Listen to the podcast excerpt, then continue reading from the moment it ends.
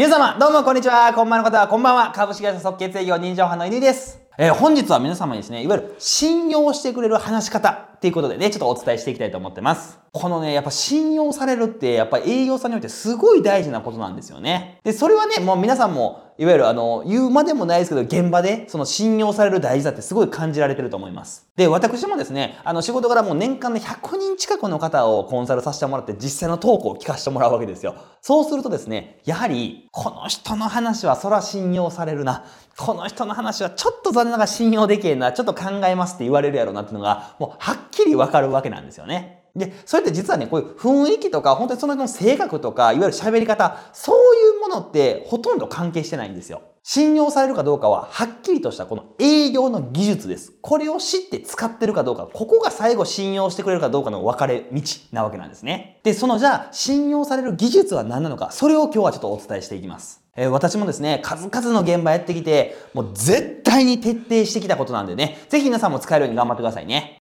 即決営業それでは結論からその技術は何なのか、そこからお伝えしますね。それはですね、第三者和法です。このですね、第三者和法をきっちり使えてるかどうか、もうこれが信用されるかされないか、もう最後のこの分かれ道になるわけなんですね。で、まずこのあの第三者法って何か聞いたことある方も多いと思いますけど、何かと言いますと、自分ではなく、第三者の方がこう言ってましたよっていう、こういう伝え方、話し方を、これを第三者和法と言いますね。要するに自分がこれめっちゃいいよって話すんではなくて、これ〇〇さんがこれめちゃめちゃいいよっておっしゃってくれてたんですよ。と、こういう話し方ですね。で、これがですね、すごい大事なわけなんですよ。で、なぜならね、この第三者法の目的は何かです。あの二つあってね、今日は一つだけお伝えするんですけども、それはですね、いやらしさをなくす。これが第三者法の目的なんですよ。いわゆる、いやらしさをなくすために第三者法を使っていきましょうねっていうことなんですね。で、これね、いろんな営業現場で使われてます。で、あの、例えばですけども、通販番組とかもうまさにそうですよね。あの、通販番組って皆さん見たことあると思うんですけど、あの、いわゆるその紹介してる人ですよね。これを実際その商品を作った人ですよ。商品を作った人が言ってることってあんまりないんですよ。どういうことでその本人ですよ。その制作者の本人が、これめっちゃいいんですよ。膝楽なりますよ。もうつけたらもう今もめっちゃ楽になってますよ。って、もう熱弁してもはっきり言って効果はないわけなんですね。これはやっぱりね、視聴者側から言ったら、まあ、あんたが作ったんだから、それはいいようには言うよねって感じで、どうしても作った本人がいいですよって言っても、やっぱもういやらしさが伝わってしまうわけなんですよ。ですからもう皆さん分かるとおり、この通販番組っていうのはもう絶対に紹介する人、売る人、おすすめする人はこれも第三者の人ですよね。第三者がとにかくめちゃくちゃいいですっていうわけなんですよ。要するに演者の方がですよ、その商品を作った人ではなく演者の方が、いや、これすっごくいいですよね。めちゃめちゃ膝楽ですよ。これすごいですね。っていうわけなんですよ。またもう分かりやすくよくあるのが、それでは使用者の声です。どうぞみたいな感じで、実際のお客様、使用者の声がどんどんどんどん出されるわけなんですよ。要するにそれを使ってますっていう一般の愛用者の方が、いやーこれほんと最初はね、大丈夫かなと思ったんですけど、飲んでみるでしょう。すっごい膝楽くなったんですよ。もうこれはもう絶対おすすめですよ。こんな感じで言うわけですよね。まあ皆さんもね、日々これは見てるはずですからわかるはずですね。で、なぜわざわざこの第三者を使うかっていうと、これがさっき言った理由なんですよ。あのね、第三者が喋るといやらしさがなくなるんですよ。どうしてもね、本人が一番いいのは分かってるんですけどね、その作った人が本人が一番いいのは分かってるんですけど、やっぱ本人がいいですよって言ってもどうしても信用はされないわけなんですよ。それを第三者の人がいいですよって言うと、へえ、いいんやって普通に受け入れてくれるわけなんですね。他にもやっぱこの第三者を使った例はやはりね、レビューですね。まあ、いわゆる食べログであったりとか Amazon であったり、ああいうのは全て第三者のレビュー、これが大きく商品の売り上げを比例してるわけなんですよ。まあ、あの、レビューもいわゆる第三者なわけなんですよね。第三者が、いや、この店良かったよとか、いや、この商品すごく良かったよ。逆にこの商品全然ダメでした。あれに人はすんなりと受け入れるわけなんですよ。ですので、実はね、我々営業の話をお客さんが信用してくれるかどうかは、営業がどれだけ熱弁するかじゃないんですよ。第三者の人がこう言ってるよってこの言い方を何回やってるかが実は信用度合いになるよってことなんですね。で、そんな中で特に特に大事なことを言いますね。まあこの第三者法なんとなく知ってる人もいますし、まあいろんなトーク聞いてたらなんとなく使ってる人も多いです。ただね、絶対ここを徹底して使わないといけない部分っていうのがあるわけなんですよ。それがどこか実はね、料金説明の部分です。ここです。この料金説明をいかに第三者法で徹底して使えてるか。ここが最後、契約してくるかどうかの大きな分かれ道になるわけなんですね。ですから皆さんも一度ね、ちょっと自分の料金説明とかそのトークですよね。ちょっと思い出してください。どれぐらい第三者和法を使ってますかってことなんですよ。もうこのね、料金説明で大事なことは、とにかく第三者法を徹底することです。要するに自分でこうですよ、このぐらいの値段でいきですよ、ほら、他社ってこれぐらいするんですよ、それに対してうちはこれぐらいなんですよっていう、この言い方をしてちゃダメなわけなんです。徹底して、これね、うちのお客様はね、こうやねっておっしゃってくれるんですよ。で、うちこの費用なんで、あ、他社よりも安いんだね。へえ、すごいね。安いのにこの値段でめちゃいいよね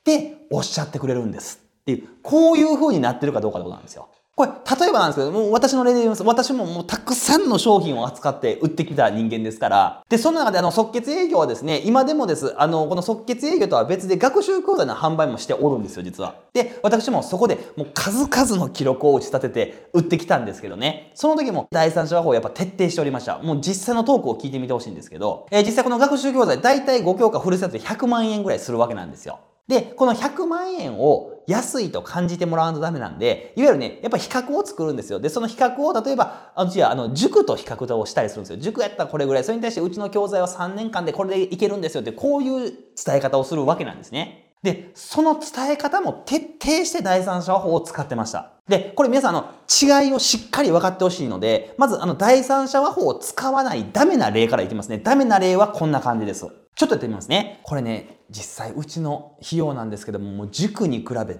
断然安いんですよ。なぜならね、これ大体のお客様、塾の相場なんですよ。大体塾って一教科計算してるところが多いんですよ。ですから一教科8000円から大体1万2000円ぐらいってところがほとんどなんですね。ですからもちろんそれを何教科通うかによるんですけども、やっぱ多くのお客様は大体月謝で言うと3万円から5万円ぐらい塾で払われてるんですよ。ですからこれ年間にするとですよ、結局は塾の月謝費用って年間で4、50万ぐらいかかるわけなんですね。で、お客さんこれね、それだけじゃないんですよ。これの他に、やっぱり夏季講習とか冬季講習とか春季講習ですよね。こういうのは別でまたかかっちゃうわけなんですよ。で、大体ですね、これ平均して8万円ぐらいかかるんですね。ですから、この夏季講習、冬季講習、春季講習、すべてで年間で実は20万円近くかかっちゃうんですよ。で、またそれだけじゃないです。あの、塾はですね、やっぱり、あの、塾のテキストを買ってもらったり、光熱費であったり、また、なんか送迎があったら、送迎費とかそんなもかかるわけなんですよ。いわゆる雑費ですよね。こういう雑費でやはり20万近くまたかかります。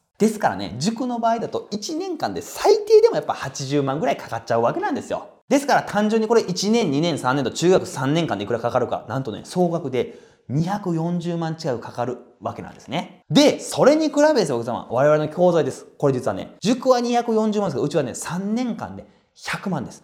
これでいけるわけなんですよ。ですから塾に比べて断然安くなるっていうのはそういうことなんですね。と、こんな感じです。あの、わかりましたかね？いわゆる、これが絶対ダメな例です。ダメな例です。あの、要するに、うちの教材100万円を安く見せるために比較を作ってるわけですよ。ね、240万塾行ったらするよ。それに対してうちはこれぐらいでいけるんだよって。これ、比較自体は絶対いいトークにはなるんですけども、第三者和法が入ってないからダメなんですよ。さっきのところで本当一聞くと別に悪くないし、まあ実際こういう討論になってる人も多いと思いますし、また何だったら、これに対して資料も加えて喋る人も多いと思います。うちもそうです。他社の資料とかをわざわざ準備して、やっぱりしっかり見てもらってました。ただ、やはりどれだけこれを伝えてもやっぱり信用はされないんですよ。なぜなら結局売り込む本人が喋ってしまってるからなんですよね。どれだけいい話であっても他社より安くてももうその売り込む本人が喋ったらほんまかなってやっぱ信用されないわけなんですよ。要するに嘘くさくなっちゃう。まあ、いわゆるいやらしさが出ちゃうわけなんですよね。ですからね、やっぱりね、どんだけなんかプレゼンテーションが良くて、ね、あのー、お客さんがいいなと思ってても、なんか即決が取れないのは、やっぱ最後の最後で信用しきられてないわけなんですよ。結果、いや、まあちょっとすぐには決めない。他もちょっとじっくり見てからでいいですかとか、こういうことを言われてしまうわけなんですよね。ですので、このね、いやらしさをなくすためにも徹底してです。徹底して第三者話法で喋りましょうということなんですね。では実際やってみますね。本当の私の実際現場で使ってたようなトークですね。いきます。えー、私ですね、これ年間でですね、もう200家庭近くのお話聞かせてもらいますから、もういろんな方に、え、塾っていくらぐらいやったんですかとか、塾の相場ってどんなもんなんですか僕もたくさんのお客さんに実は聞いてきたわけなんですよ。そうするとね、いやー、うちはね、犬井さん大体1教科8000円ぐらいやったよって方もいらっしゃれば、いやいや、うちはね、1万2000円ぐらいしたのよ、結構したのよねって方もいらっしゃいます。ですから、まあ、何教科かよかによるって違うんですけど、じゃあ、月謝っていくらやったんですかって聞いたらですね、大体、いや、まあ、うちは3万ぐらいかなって方も多いですし、いやいや、うちは5万ぐらいしたわよって方、まあ、大体3万から5万っておっしゃる方がほとんどなんですよね。ですから結局、まあ、年間で言うとね、犬さんやっぱ50万ぐらいかかりましたよって方がほとんどなんですよ。で、これ他にはなんかやっぱかかりますよねってこれ尋ねるとですね、そうなんですよ、犬さん。やっぱりね、これとは別で、夏季講習があるでしょう。で、また、冬季講習もかかるでしょう。で、またね、春季講習もやっぱり活かさないとダメなんですよねって方がほとんどなんですよ。で、それってちなみにいくらぐらいやったんですかって聞いてると、もうほとんどの方が、まあそうね、だいたい平均したら8万円ぐらいよねって方がほとんどなわけなんですね。ですから皆さん授業代とは別でね、やっぱ20万近くかかるのよね。それが塾よねっておっしゃるんですよ。で、他にはね、これ、乾さんね、ほんと教材代ももちろんかかるのよとかね、いや、光熱費はうちかかってましたよとか、いやいや、乾さん、うちは送迎までしてましたから、送迎費も別でかかるのよ、もう雑費もなんだかんだでかかるのよっておっしゃるわけなんですよ。え、ちなみにいくらぐらいですかって聞いたらね、やっぱり雑費で20万ぐらいかかるわよねって方がもうほとんどだったんですね。え、じゃあ、1年間で総額いくらやったんですかって聞いたら、まあそうよね、うち80万かかりましたねって方がほとんどなんですよ。えじゃあそれ3年間にするといくらなんですかって聞いたら、そうよね、3年間にしたらね、上の子240万ぐらいかかったわよっておっしゃる方がもうほとんどなわけなんですよ。で、まるまるさん、それに対してうちの教材、なんとですね、こちらです。100万。これで3年間分の総額100万でいけるわけなんですよ。ですから皆さんね、いやー、それ240万に対して3年間で100万やったらもう断然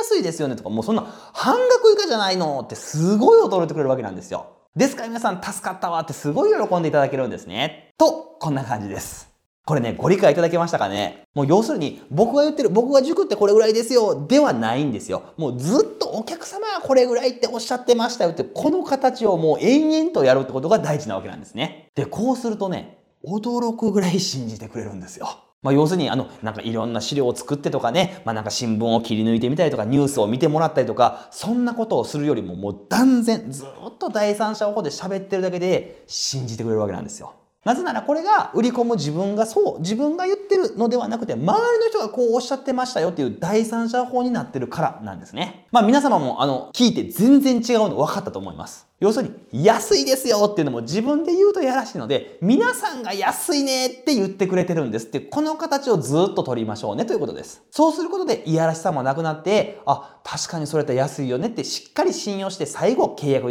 してくれるわけなんですね。ですので皆さんもね、一度自分のトークを思い返してください。めっちゃいいですよ。だからいいですよって言ってないですかってことです。ね。めっちゃいいですよで終わるんじゃなくて、ですから皆さんめちゃいいねって言ってくれてるんですっていう、この形になってるかどうかですよね。できてなかったなって方はですね、すぐトーク作りし直してくださいね。即決営業以上、まとめますとですね、えー、信用してもらうには、第三者法できっちり喋りましょう。売り込む私たちがこうですよ、僕がこうです、いいですよ、安いですよではなくて、第三者の方が皆さんこう言ってますっていう、この形で喋っていきましょうね、ということでした。そしてですね、皆様の成功はですね、本当にあの特別なものではありません。成功は単なるこの技術の集合体です。ですから必ず誰でも成功できます。ぜひこれからも一緒に頑張りましょう。以上株式会社即決営業人情派の乾でした。どうもありがとうございました。